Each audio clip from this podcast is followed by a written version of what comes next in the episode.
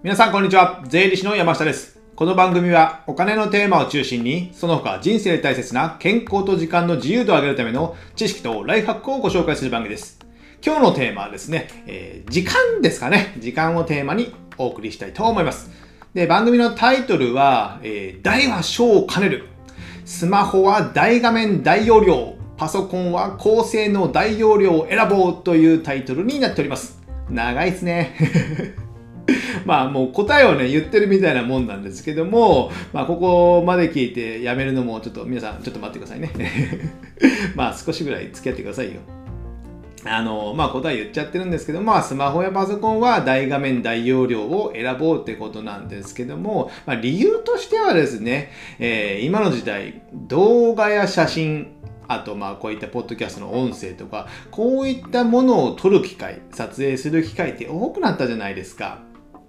でですね、それをまた今度パソコンとかスマホで編集する。そういう機会も増えたかと思いますので、やっぱスマホやパソコンはそれなりのものを買って、えー大容量を選んでおかないといかないと、えーちょっと大変なのかなと思ったので、今日今回、えー記事にさせていただきました。じゃあですね、えー事例を交えながらっていうか僕の体験談を交えながら、えー話していきたいと思います。あの、昨年ですかね、2020年12月だったかな。あの、金沢に旅行に行って、えーまあ、そこでね、ホテルで、そこのホテルで、あの、YouTube の撮影とか、ポッドキャスト、ポッドキャストの撮影をしたんですけども、その時はですね、あの、今使ってるカメラとかは持っていかずに、まあ、スマホ、まあ、iPhone だけで撮影したんですよ。で、その時ですね、僕が持ってたのが、えー iPhone 11 Pro かな？そんな感じでしたかね？ちょっと忘れたんですけども、iPhone 11の。で、容量は一番ちっちゃいもの。昔から一番ちっちゃいものを選んでたんですよね。で、じゃあ iPhone で撮影しようと思ってですね、ピコって押すじゃないですか。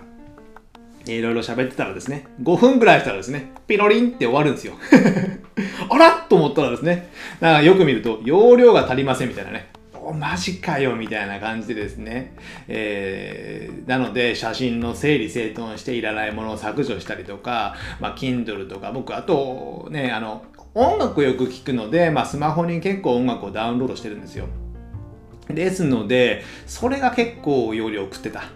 でもじゃあどれを消していいかもよくわからないし一個一個消してたら時間足りないじゃないですか。まあそれで一応ギリギリまあ容量を空けてあのそこで撮影はギリギリ終わってでまた編集して次の日はそのデータをまた削除してそれの繰り返しやったのでこれ結構面倒だなと思ってですねなので次買うときは、えーまだ容量が大きいものを買おうと思ってですね、えーそその時の年末に、えー iPhone 12 Pro Max, Max の一番容量が大きいものに今回はしました。このようにですね、動画とか写真を撮影するとすぐいっぱいになっちゃうんですよ。もう動画ってびっくりしますよね。こんなに容量があるのかみたいなね。だけどスマホじゃ本当足りなくなるので、スマホで動画の撮影とか、あと YouTube にアップするとか、そういう方はですね、ぜひ大容量を選ばれて、で、あとまあ、やっぱ大画面の方がいいですね。見やすいです。スマホで編集とかもやりやすいじゃないですか。でそれで、えーそこをやっていただければなと思います。で、皆さん思うと思うんですけども、じゃあ、クラウドサービス使えばいいんじゃないのみたいなね。別にスマホの容量が大きいのではなくて、クラウドにアップすればいいんじゃないのと思われる方も多いんじゃないですか。それ昔僕も思ってたんですよ。えっとですね、昨年ね、あの、秋ぐらいかな、キャンプに行ったんですけども、まあ、これも遊びの話ですけども、キャンプに行ってですね、えーそのキャンプ場行く時にあの、まあ、湯布院じゃなかったあの大分の日田の方にあるですね。スノーピークが運営してるキャンプ場に行ったんですけどもそれをね知り合いに話してたらあうちの、えー会社であのキャンプ場九州のキャンプ場の総合サイトみたいなのをやってるのでこのスノーピークのところはまだ撮ってきてないので写真撮ってきてくれませんかと頼まれたんですよ。なのでですねああそんなんいいですよみたいな感じですね。もういろんなとこをね写真を撮って。えキャンプ場を歩き回ったんですけども、その時も iPhone 11 Pro かな？ので容量がちっちゃいやつだったんですよ。で、えーまあ、すぐにやからね、えー本体にはいっぱいになるので、iCloud をまあ、1ヶ月だけ契約して、で、そこにアップロードしていこうと思ってたんですよ。ただね、50ギガだとね、えー月130円ぐらいですね。あ、まあこれだったら安いなみたいな思ってたんですよね。で、え写真撮っちゃアップロード、まあ自動的にアップロードされますからね、iCloud に、えーアップロードしていったらですね、なんとね、後から気づいたんですけども、あの、アップロードするってことは、あの、ウェブっていうか、インターネットにつながってるってことじゃないですか。そうするとね、あの、ギガ、ギガを使っちゃうということでですね、僕、格安 SIM 使ってるんで、そんなね、えー、高額っていうか、高い容量契約してないんですよ。なのでもうその時点ですぐにいっぱい使っちゃってですね、その月は追加でギガを買ったりとかですね、逆に変にコストがかかって、これはクラウドも使えねえな、みたいなね。これがね、写真だったからよかったんですけど、動画だったらもっと食ってたので、一瞬でオーバーしてたっていうことになるので、やっぱクラウドサービスにアップロードするっていうのは Wi-Fi 環境環境があればいいんですけども、外で撮った写真とかっていうのはアップロードできないので、あのできないわけじゃないですけど、そのギガを使っちゃうので、ちょっとどうなのかなと思ったので、あ、これもやっぱダメだなと思った次第なんですよ。まあその時も、その時にですね、やっぱスマホいつか早めに買い替えなきゃいけないなと思った次第なんですけども、このようにやっぱスマホもやっぱ大容量にしておかないと動画も撮りたい時に撮れない。撮った撮りたいけどいっぱいで撮れないみたいな感じになっちゃうのでちょっとやっぱ機械損失かなと思います。あとパソコンね、パソコンもね、やっぱ、えー、高性能とは言ってるのは、あの、やっぱこの編集が入るんですよ。編集。動画とか音楽のですね。で、編集して、あの、MP4 とかに切り替えるとき、えー、その時にですね、結構ね、やっぱね、パワー使うみたいなんですよね。ですので、えー、やっぱ高性能、ある程度高性能にしておかないと、その動画を編集して、その変換するときに別の作業をするじゃないですか。別に20分ぼーっと眺めてるわけじゃないからですね。ですので、その変換中に自分のま税理士の仕事とかをまあ自分のその専門のソフトを使ってやるんですけどもその時に、え、遅くなるパソコンが遅くなるとなるとやっぱストレスじゃないですか。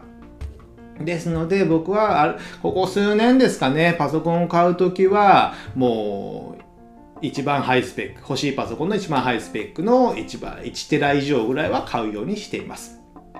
やっぱそうしないとねなかなかちょっときついのかなと最近ね思いました。ハードディスク持ち運ぶとかねそういったハードディスク別外付けのハードディスクドライブ持ち運んでもいいんですけどもうそれも重いじゃないですか。旅にそんなもの持っていかないですよね。